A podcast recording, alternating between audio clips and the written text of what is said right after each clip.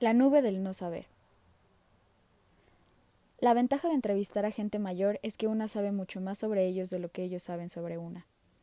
Casi se puede inventar una vida en el momento, dotarla de todo un pasado excéntrico y maravilloso.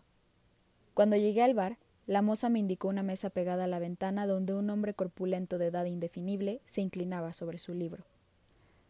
Germán llevaba un saco blanco y parecía salido de un cuento de Mauchman situado en Malasia.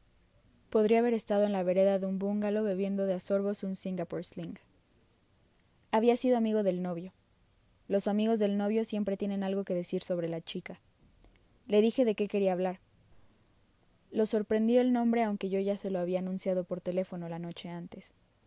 Lo repitió para sí, y cuando llegó la moza, se lo repitió también a ella como una contraseña. Ella le sonrió. Me quedó claro que eran ellos dos y yo. De alguna manera tenía que romper la entente. ¿Cómo era? ¿Tan linda como dicen? Era rutilante, lúgubre, extraña. Era la mujer de su amigo. Cuando la conocí a ella ya no salía con él, pero seguía ejerciendo su influencia de musa. ¿En qué sentido? Tenía algo de la figura de Lilith, esa cuyo fuego ilumina pero también quema. Claro, tenía sus talentos también, pero hay mujeres cuya única vocación es ser recordadas por haber mantenido una relación amorosa con tal o cual celebridad. A mí me interesan sus obras, a ella no. ¿Realmente? Me atrevería a afirmarlo. ¿De dónde venía? No sé, era un alma errante y nadie se preguntaba esas cosas en esa época. ¿Qué la hacía distinta? Al comienzo eran los detalles. Fumaba habanos, se ponía minifaldas, Qué difícil ahora, cuando se puede hablar de orgasmos frente a un plato de maníes, recordar la fuerza de los viejos tabúes. Decían también que había sido la primera en traer la marihuana al país. Marihuana y preservativos que vendía con una amiga en un local de ropa chica en la calle Montevideo. Después había historias más delirantes, que jugaba la ruleta rusa en las noches de borrachera, que andaba en cosas de magia negra. ¿Con quién se juntaba? Se movía por varios grupos, no pertenecía a ninguno Podía pasar de los intelectuales del moderno a los músicos de la perla con extremada fluidez. Más hacia el final de los sesenta llegó al pico y ella andaba con esa experimentación. A algunos el asunto les cobró un peaje caro. ¿Y a ella? No sé. En esa época ya no la veíamos. Pero algo me dice que debe haber zafado. Era una mujer cerebral, dominada por sus pasiones solo de a ratos. ¿Me entiende? Tendía la autopreservación. Era destructiva hasta un punto nada más. Yo creo que atravesó una época de oro y otra de oscuridad, siempre un poco en los intersticios. ¿Leyó el libro de Correa? Él la menciona. Sí, lo traje conmigo. Le leo. La pareja atestará la habitación de semifinos muebles presuntamente japoneses, y con un real pequeño cocodrilo que se alberga debajo de la cama erótica, y que regularmente sobresaltaba a los amigos que visitábamos a este trío. Pienso ahora que el cocodrilo era menos un deseo de Oscar que de la negra. Él amaba mucho, todos la amábamos, y ella vivía con Oscar y mimaba impávida al cocodrilo. Ahí tiene, él la conoció mejor, yo era más chico. Pero Correa no está. ¿Es verdad lo del cocodrilo? Dicen que se llamaba Abdul. Yo nunca lo vi. Dicen que se dejaba acariciar, pero ella tenía siempre una pistola cargada sobre la mesa. Se quedó en silencio, y yo contra toda sensatez pregunté ¿Oyó hablar sobre sus falsificaciones? Por supuesto. ¿Las vio alguna vez? Nunca. ¿Pero era algo que se sabía? Todos sabíamos. En esa época nadie se le hubiese dado por acusarla de nada. Todo lo policíaco estaba mal visto.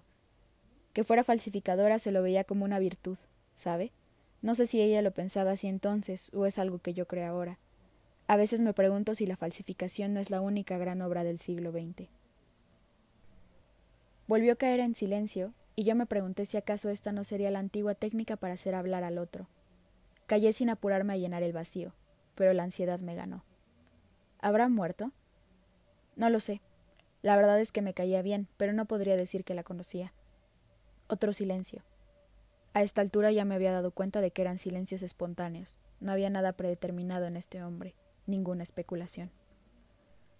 Mire, lo lamento. Pensé que tenía más que contar, pero ahora noto que no. Yo era más chico y ya por entonces para mí ella tenía el aura de la leyenda. Una leyenda que había sucedido hacía solo cinco minutos. Eso era lo que extraño de la negra. Ahí estaba la inextricable mezcla de poesía y de verdad que configuraba toda leyenda.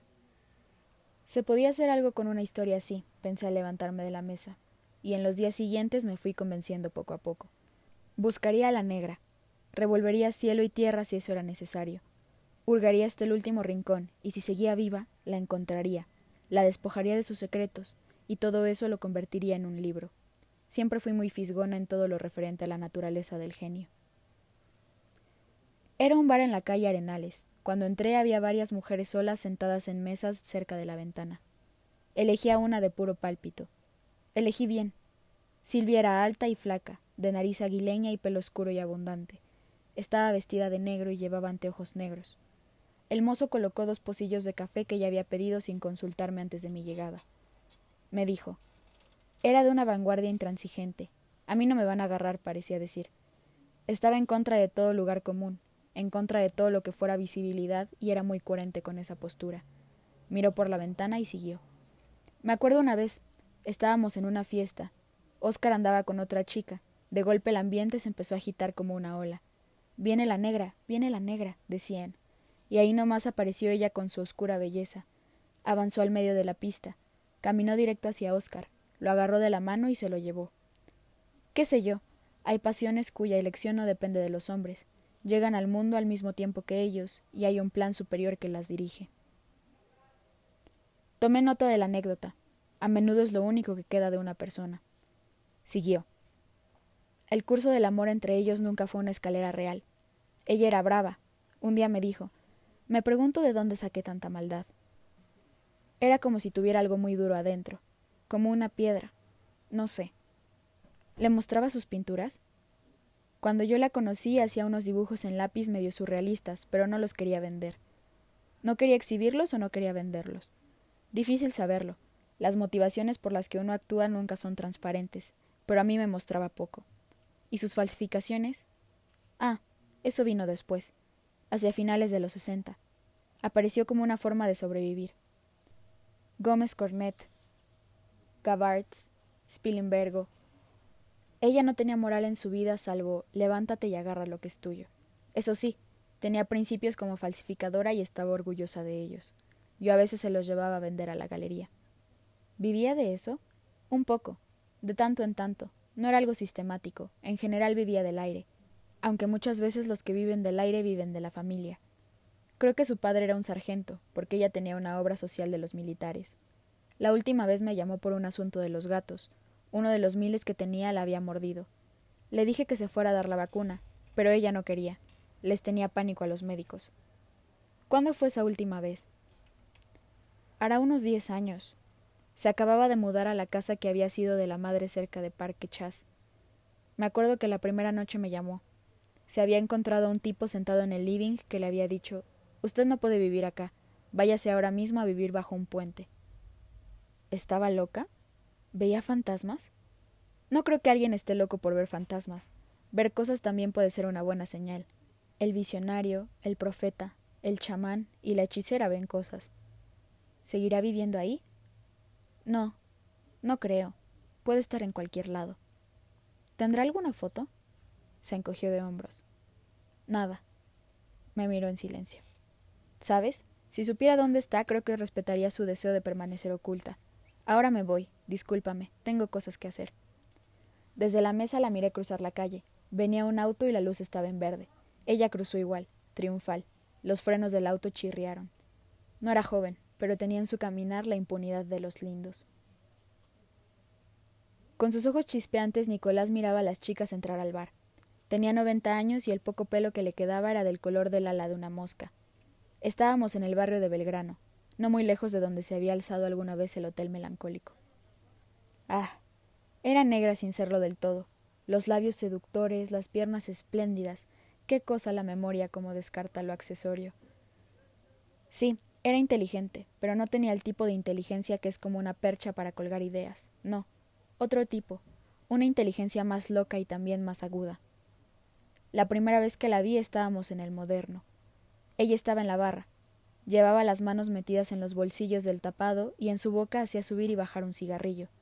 Tenía plena conciencia del impacto que causaba y también parecía un poco fastidiada con el asunto, aunque no tenía forma de esconderse porque lo único que tenía era ese cigarrillo.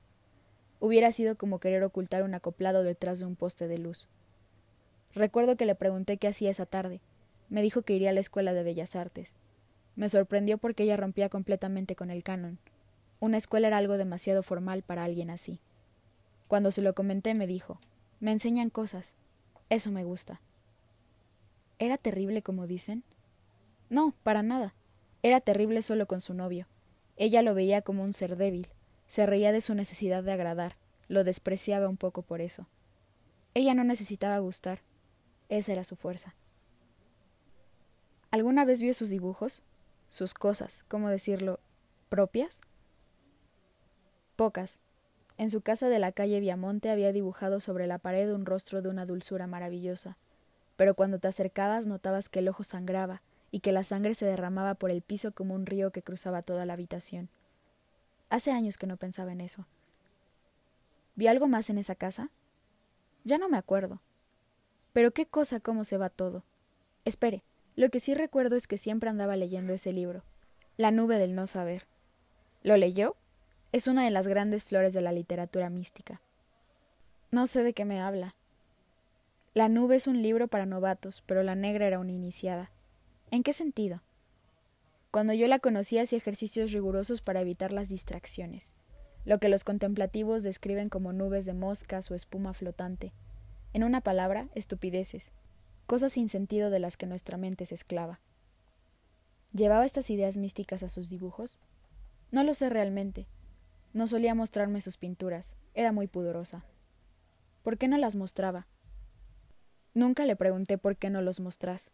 Era clarísimo que era más artista que ambiciosa, Decía que el orgullo enseguecía a los artistas, y que el mejor lugar para ganarle al orgullo era en la obra de arte, y además, entre nosotros, yo creo que era demasiado oscura para consumo masivo. Un librero de la avenida Corrientes me dijo que tenía una tía que había ido a la escuela Pueyrredón a comienzos de los sesenta. Estaba muy viejita, pero aún lúcida. El departamento de la tía Margarita quedaba cerca del Parque Centenario. Los domingos de lluvia, esa zona tenía la grisácea monotonía de un pueblo centroeuropeo. En el camino pasé frente al hospital naval creado por Clorindo Testa. Siempre me llamaron la atención esas ventanitas de ojo de buey que perforan la fachada y simulan un barco. ¿Quién querría estar enfermo en medio del mar? A veces el exceso de esteticismo desemboca en un amor enajenado por las formas. El cielo estaba muy alto. Había sombras húmedas por la calle. Una mujer avanzó a través del vidrio esmerilado. Cuando abrió la puerta había una viejita menuda de ojos verdes. Una multitud de arrugas surcaban su rostro en todas las direcciones, y una trenza anaranjada le caía por el hombro izquierdo y sobre el vestido azul, y la hacía parecer la esposa de un granjero. Me invitó a subir. En el lúgubre palier de la casa había una pintura sobre un caballete. Adentro todo estaba un poco polvoriento. Había dos sillones con apoyabrazos protegidos por fundas gastadas de crochet, y sobre las paredes platos ornamentados con refranes populares pintados a mano. No hay rosas sin espinas. Muerto el perro se acabó la rabia. Dios aprieta, pero no ahoga. Nos sentamos alrededor de una mesa y sentí como si los hilos de una tela de araña colgaran sobre mi cabeza. La tía apoyó frente a mí una bandeja de mimbre en la que había traído tazas, saquitos de té y tostadas en una canasta. Pero no había manteca, ni mermelada, ni nada untuoso con que untar el pan, y para el agua caliente había que esperar a que llegara una tal Mónica. Ella traería el termo porque el edificio estaba sin gas hace semanas. En una esquina, sobre otro caballete, otra pintura. Una imagen abstracta pintada por la misma mano que había pintado el cuadro de la entrada. ¿La negra? ¿La recuerda? Claro, era mayor que yo. Ah, pensé que serían de la misma edad. No, no, yo era más joven. ¿Pero eran amigas de la escuela? No recuerdo que fuera a la escuela. A ella la veía por la avenida Corrientes, giraba por ahí. ¿Giraba? Vos sabés. Daba vueltas, era una buscona. Agregó una modesta sonrisa destinada a amortiguar sus palabras. Ah. ¿Por qué te interesa esa mujer? Le vuelvo a explicar, hasta donde estoy dispuesta. Ella asimila impasible mis palabras y después dice Ese novio que tenía, Oscar, salía con muchas chicas. De hecho, yo también fui su novia. Ah, mi sorpresa era genuina. Para él yo era una burguesa porque no quería acostarme sin estar casada. Casémonos entonces, me decía. Qué lástima pensar que perdí todas las cartas que me escribió. Dicen que la negra era una pintora virtuosa. ¿Dicen? ¿Quiénes dicen? En esa época había muchos pintores virtuosos. La tía Margarita ahora tiene un gesto contraído en la cara como si estuviera oliendo una cebolla invisible. Pero mujeres no tantas, no que trascendieran al menos. Ja, trascender. Pero qué exageración. Mira, tenía facciones provincianas, los pómulos muy marcados. Una vez salió un semblante de ella en una revista, donde el periodista describía su nariz como la de un pumita. Guardé durante un tiempo ese recorte, pero después me casé con otro hombre y tiré todo. Nariz de pumita. Suena lindo. ¿Te parece? La tía Margarita ya no es la dulce viejecita de hace un rato, su voz se ha vuelto dura. ¿Sabes que ella le hacía los cuadros a Bernie, no? Y que después se los firmaba y los vendía como suyos. Le sostengo la mirada. Ella sigue. Mira, yo creo que si uno pinta más copias que cuadros propios, llega un momento en el que se convierte en una persona hueca. Quizá, pero no necesariamente. ¿Querés saber lo que se decía entonces? Que ella solo podía falsificar porque cuando pintaba sus propios cuadros de sus dedos nacían cosas muertas. Y decime, ¿averiguaste si está viva? Vivita y coleando, le miento. ¿Con Alzheimer? Para nada. Y si está viva, ¿para qué me necesitáis?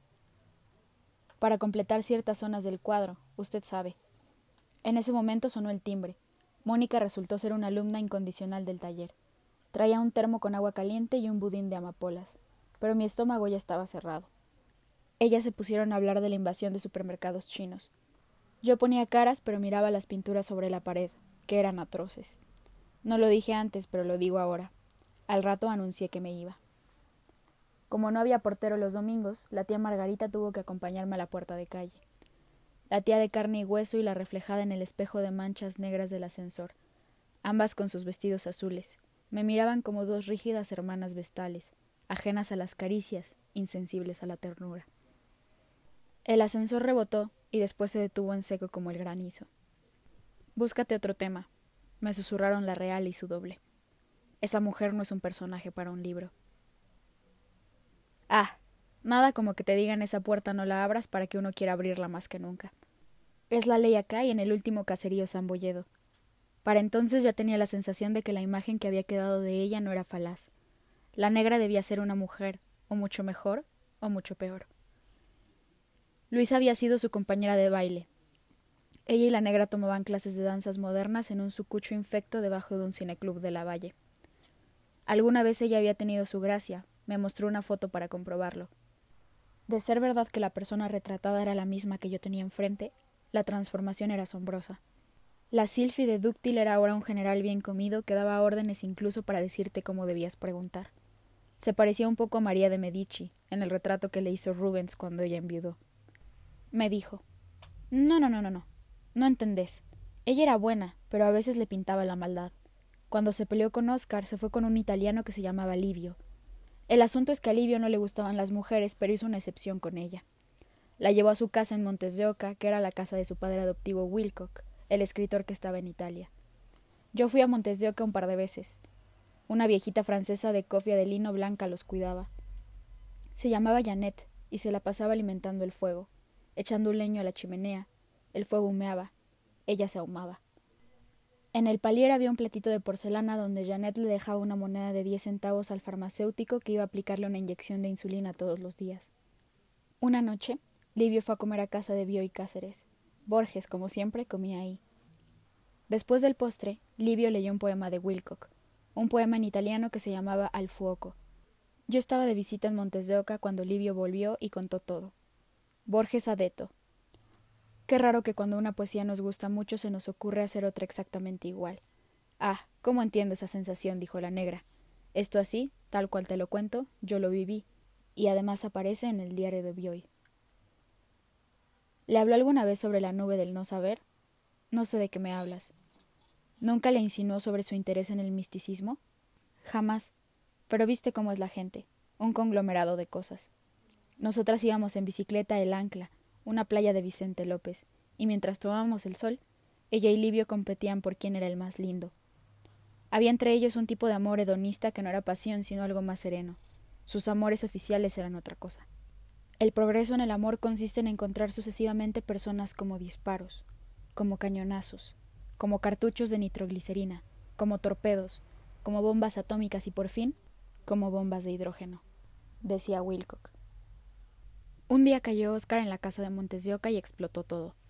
El platito de porcelana de Janet se estrelló contra la pared. De la vergüenza, la negra desapareció. ¿Que dónde aprendió a falsificar? Una escuela de arte es una escuela de falsificadores en potencia. Todas las escuelas fomentan la copia porque no hay otra forma de enseñar arte que no sea imitando al pasado. Ella era de la camada de Polecelo, fue compañera de él, pero no era como él. Él terminaba un cuadro y le ponía precio. Ella no. Yo creo que no podía desprenderse de lo que hacía. Además de pintar, intentaba hacer otras cosas. Estaba, por ejemplo, la Galería Vignes, que era un rebusque en la calle Corrientes en Maipú. Su dueño era un tal Ginás, en esa época había un proyecto que se llamaba Los plásticos con la plástica. ¿Te acordás de esos llaveros de acrílico que tenían mariposas adentro? Bueno, a la negra se le ocurrió meter adentro de un cubo de plástico a un hombre. Hizo las averiguaciones pertinentes. Parece que había que poner una bomba extractora para ir drenando los jugos que el cuerpo larga a medida que se descompone. Pero lo más difícil era conseguir el cuerpo. Tenía que ser un hombre de treinta años, alto, lindo, que no hubiera muerto de muerte violenta. Ginás dijo que ya se había hecho en París, y se canceló. Después, en otra época, hacía unos cuadros inmensos, pero no los exhibía. Con lo que sí ganaba era con las falsificaciones. Las vendía con los papeles que le hacía el crítico García Martínez. Ay, ese hombre divino que murió en La Paz. ¿En Bolivia? No, no, no, en el bar La Paz, en el baño del bar. La vida de esta gente había sido un asunto de bares. Allá adentro hablaban, chupaban, fumaban, tanto que parecían vivir dentro de una nube como dioses griegos elucubrando el destino de los mortales en un cielo de tiepolo. El humo también los protegía como una cortina del mundo. Eran bares abarrotados de gente, de chicos y chicas entre veinte y treinta años que se creían brillantes, pero no todos lo eran. La mayoría vivía alrededor de la literatura, pero ganaba su plata con rebusques de la publicidad. Se podía hacer una guía fantasma de los bares que han desaparecido. Ninguno de esos lugares es hoy lo que era antes. La mayoría han sido modernizados al punto de la despersonalización. Todos tienen la misma luz blanca de quirófano y los mismos helechos artificiales. Pero hubo un tiempo en el que el bar era el segundo, sino el primer hogar, el hogar que uno elegía. Los habitúes del Instituto de Itela paraban en el moderno de Maipú al 900, casi Paraguay. Los poetas rebeldes en La Paz de Corrientes y Montevideo. Los estudiantes de filosofía y letras iban al Coto Grande de Paraguay al 500. Los músicos paraban en la perla del once, llegaban a las cuatro de la mañana cuando cerraba la cueva. No era todo tan tajante, por supuesto que había cruces de vereda, cambios de bando, polinizaciones. La vida bohemia era agitada, violenta, llena de extremos. Todo sobre ella era a gran escala. Las peleas acaloradas, los triunfos brutales, las traiciones espantosas. Pero no puedo ser rigurosa con esas cosas, no voy a fingir. Yo no estuve ahí. Solo hago una puesta en escena, un manotazo de ahogada para dar clima de época. Edgardo estaba en la biela. Lo reconocí por los pantalones blancos que solía llevar en las inauguraciones. Un momento tenía la mirada tranquila. Un segundo después, algo se enturbió, como si la negra funcionara como una pastilla de redoxón tirada en un vaso de agua en reposo. Cosas largamente sedimentadas volvían a flotar a su alrededor. Me acuerdo, me acuerdo perfecto. Tenía una densidad especial, dijo. Vivía en un departamento en la calle Viamonte. Había que descender unos escalones para entrar ahí. Adentro reinaban las penumbras, pero no era una oscuridad negativa, sino todo lo contrario. Acá tenés, te traje el afiche de su primera muestra. Lo diseñé yo. Desplegó el rollo de papel. El afiche estaba intacto. Encerrado en un óvalo había un pájaro con saco y corbata. Alrededor se leía Dibujos. Galería Lirolay. Buenos Aires. Del 26 de mayo al 8 de junio de 1965. Ah, entonces alguna vez mostró sus pinturas. Claro, ¿qué te pensaste? Todos queríamos mostrar. Esta fue una muestra individual, probablemente su primera, no sé si la última. ¿Y qué tipo de obra mostró ahí? Eran unos dibujos de hombres pájaro. Tenían picos, como de cuervos o de halcones. No sé mucho de aves. ¿Te acordás si vendió algo en esa muestra? No tengo ni idea. Nadie llevaba registro de eso. No era algo que importara realmente. ¿Recordás haber visto otros dibujos? Sí, ella solía mostrarme sus cosas, pero yo nunca las llegaba a ver bien porque, como te dije, la casa siempre estaba a oscuras. Uno veía todo, pero a medias. ¿Dirías que tenía talento? Tenía un talento que no tenía que ver con el presente. ¿La volviste a ver? Nevermore. Soy una cámara, podría decir Roberto de sí mismo. En cambio, me dijo por teléfono. Ella estuvo en el cruce de muchos momentos históricos. Me acuerdo una vez que estábamos cenando en un boliche de la avenida Corrientes y la negra entró.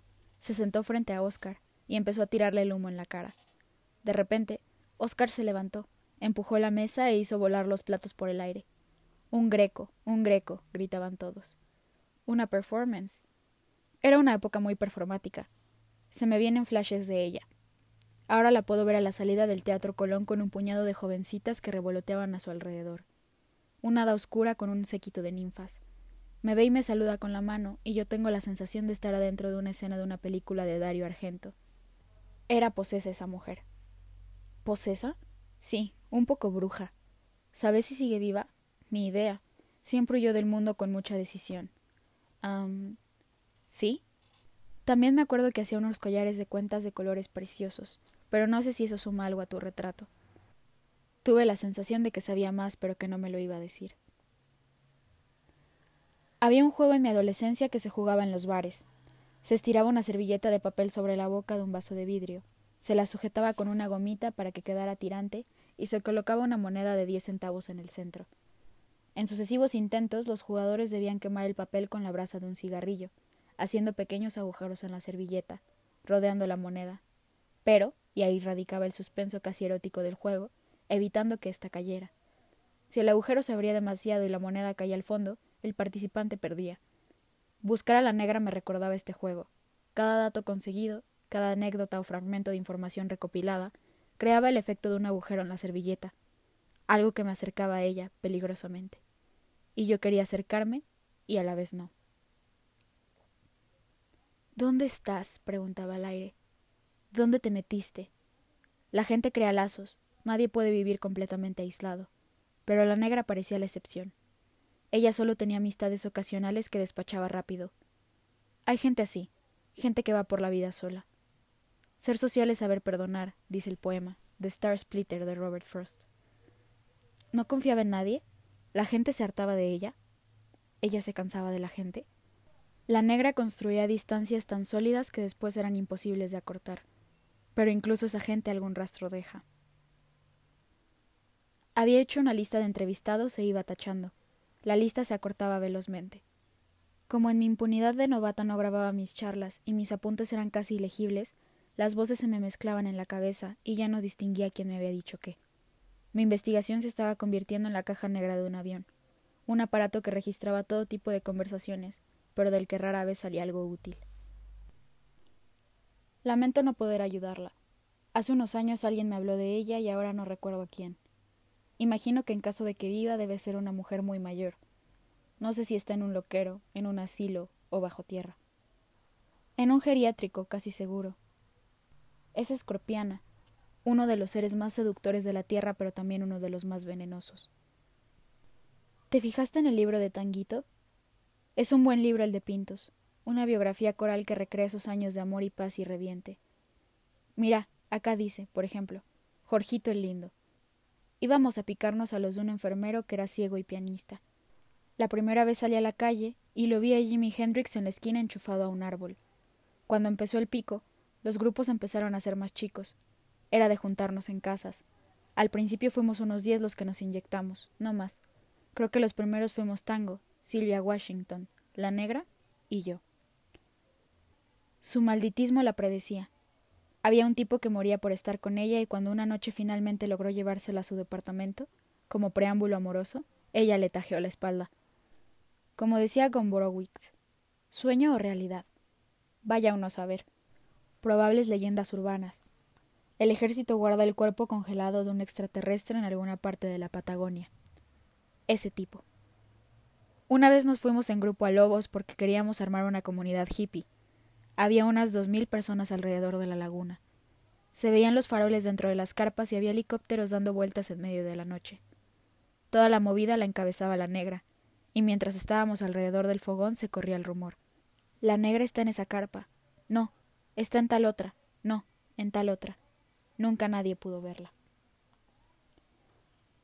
Continuaba sin deseo ni confianza, y a eso lo llamaba disciplina. Iba acumulando imágenes inconexas a las que le imponía una coherencia que solo yo podía entender. Es así como empecé a sentirlo vagamente. Hay quienes creen que la memoria es un telescopio que puede capturar el pasado con tanta precisión como el Hubble capturando los pilares de la creación. Tan solo requiere un esfuerzo sostenido de concentración y voluntad. Debe tener un buen agente de prensa la memoria, porque en realidad, como instrumento de precisión óptica, no me parece mucho más que un caleidoscopio de feria. Reconstruir una experiencia a través de imágenes almacenadas en nuestro cerebro es un acto que a veces linda con la alucinación. No recuperamos el pasado, lo recreamos, lo volvemos dramaturgia. La memoria edita, colorea, emperifolla, mezcla cemento con arcoíris, hace lo que sea necesario para que la historia funcione. A veces creo que ella es como una de esas escritoras que escriben biografías en las sombras, y que en la jerga editorial llaman negras. Una astuta negra literaria, eso es la memoria. Otra negra. La paranoia se agudiza, eso pasa seguido cuando uno está al acecho, al cabo de un tiempo se aprende a convivir con ella y hasta se le toma cariño. La paranoia es la musa de la inspiración, decía Tanguito. El paranoico cree intuir un sentido latente. Para él el mundo tiene una forma, un patrón, una lógica impecable, y las escenas, las personas, las acciones que lo rodean se engarzan para construir una imagen final, un sol del que todos los rayos parten y al que todos vuelven, cuando en realidad allá afuera no hay nada de eso. La vida es la antiforma, un estúpido suceso tras otro y casi ninguna relación entre sus partes. El paranoico es el último romántico. Leía mucho en esos días. Rara vez terminaba un libro. Por lo general abría uno al azar, me compenetraba durante horas, pero al día siguiente lo dejaba de lado por otro. Pronto caí en la cuenta de que cuando estaba leyendo, mi cerebro seguía buscando. Leí en un viejo libro sobre halcones. Observa que cuando una especie está en extinción no solo sufre una declinación numérica, sino también semántica. Cuanto más raro se vuelve, menos significados tiene ese animal. Finalmente, la rareza es lo único que está hecho. Leí un poema de Cherubina de Gabriac. Ondea en el cielo una carpa. El rostro no lo vi. Leí en el libro de Merlín de T. H. White. Dejar de creer en el pecado original no equivale a creer en la virtud original. Lo único que eso significa es que debes dejar de pensar que toda la gente es absolutamente malvada. La gente es malvada, pero no absolutamente. Leí en menos que uno de Joseph Brodsky. No hay vida destinada a ser preservada, y a menos que uno sea un faraón, no tiene por qué aspirar a convertirse en momia. Leí en el glosario de términos náuticos de la Prefectura Naval Argentina.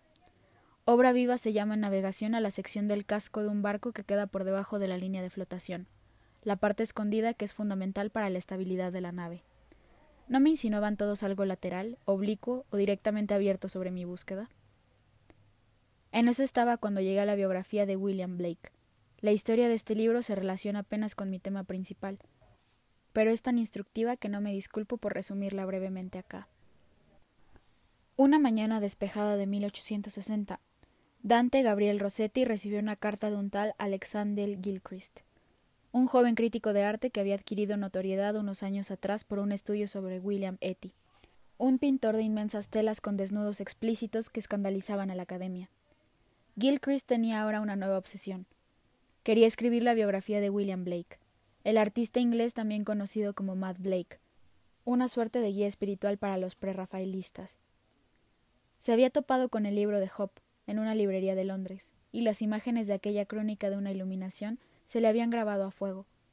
Para entrar en la mente del artista, Gilchrist necesitaba estudiar el cuaderno de apuntes que había pertenecido al pintor, el cuaderno que Rossetti tenía en su poder y guardaba con recelo. Ni bien lo vio entrar, Rossetti supo que estaba frente a un espíritu afín. Su cuello largo con nuez de Adán, sus ojos tristes, lo tranquilizaron, y una semana después le había dado carta blanca para revisar todo el manuscrito. Gilchrist se lo tragó, o el manuscrito se lo tragó a él. Cuando logró salir a la superficie, ya estaba completamente obsesionado con William Blake. Poco tiempo después, Gilchrist se casó con Annie Burroughs, y su idea de una luna de miel fue quedarse en Londres para mirar grabados y entrevistar gente. Cuando dio por terminada su investigación, Gilchrist tenía un contrato con la editorial Macmillan. Dos años después, el crítico recién iba por la mitad de su libro y estaba exhausto. No tenía un centavo, tenía cuatro hijos. A veces colapsaba por días sitiado por la fiebre, Entonces su esposa tomaba las riendas. Copiaba manuscritos, buscaba fechas, preparaba el índice. Alarmada por las fluctuaciones del trabajo, la editorial lo presionó, y Gilchrist prometió terminar el libro en el plazo de un año. Debió saber que no hay peor plan que tener un plan. Al poco tiempo su hija mayor enfermó de escarlatina, y Gilchrist volvió a caer. Diez días más tarde entró en coma. Annie escribió. Su mente estaba agotada por el estrés del trabajo. La fiebre lo quemaba como una llama. Cuatro días de delirio, y luego el estupor y el fin. Sin una palabra, pero con una mirada de amoroso reconocimiento, se fue. Era una noche salvaje y tormentosa, el 30 de noviembre de 1861, en la que su espíritu se elevó. Gilchrist murió a los 33 años. El gran biógrafo de Blake dejó su libro sin terminar, pero su esposa decidió continuarlo. Conocía bien el método de trabajo de su marido. Ahora había que ver si podía imitar su voz. Un año después tenía listo el segundo tomo. La vida de William Blake fue publicada en 1863. El libro fue el primer intento por trazar la trayectoria del gran William Blake, aquella bala de cañón al rojo vivo según Chesterton, que se manifestaba en imágenes apocalípticas. Creía que la muerte no era más que el pasar de una habitación a otra, y que para escribir sus poemas decía tomar el dictado de su hermano muerto. A diferencia de muchas de las biografías victorianas de la época, tiene una prosa vívida, y muestra que en Blake no había nada amorfo o inconexo. Es más, el tipo tenía un esquema que explicaba el universo en su conjunto, solo que nadie podía entenderlo. La vida de William Blake, Victor Ignotus, uno de los casos más extremos del rescate del olvido en la historia del arte, fue escrita en condiciones misteriosas. Nadie hubiera podido hacerlo sin yo, le dijo Annie a su editor al entregar el manuscrito. Mientras escribía, el espíritu de Gilchrist estaba siempre conmigo. Cuando yo paraba, lo sentía alejarse. Fue una colaboración entre un marido difunto y una esposa viva. Aún se creía en esas cosas. Después, los cielos se elevaron, dijo Hazlitt, y ya nadie creyó en lo sobrenatural.